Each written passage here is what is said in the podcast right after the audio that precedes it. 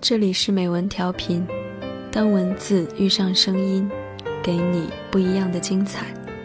我是主播温 c 安妮宝贝，担当。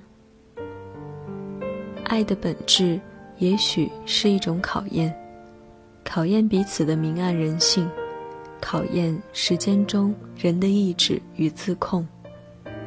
欢愉幻觉不过是表象的水花。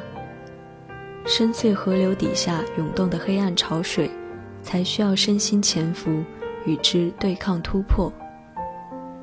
人年少时是不得要领的，对人性与时间未曾深入理解，于是就没有宽悯、原谅、珍惜。需要更长远的路途，迂回转折，来回求索，才能获得对自己与他人的释然。回头观望来时路，看到荆棘残余，血肉横飞。残酷青春，如同白色素绢上面残剩斑斑血迹。我们最终获得的内心释然，能够把它们涂抹成一束自开自谢的桃花，自有一种深意和优雅。一切原本有迹可循，一切也只有尝尽甘苦之后。才能坦然自若，而世界上所有的幸福，原本都是平庸的，也是细微的、琐碎的、脆弱的。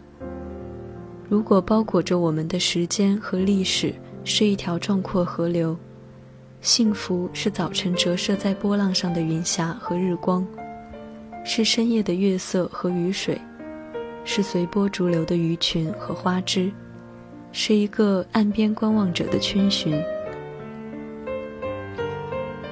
有些人和事的出现，是为了在我们的世界里打开一扇门，照亮一条通道，让你知道，曾经在一个幽闭的房间里，没有烛火而固执的寻觅是多么辛劳。有一些洁白的真相和黑暗的阴影一起出现，互相映衬，门被打开。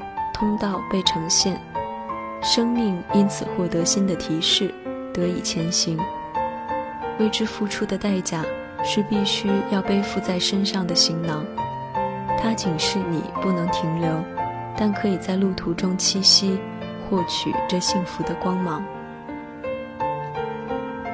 如同在旅馆的梨花树下小坐，清茶浅酌，花好月圆，爱着一个人。并且被之所爱，长路且行且远，心里有着单纯而有力的意愿。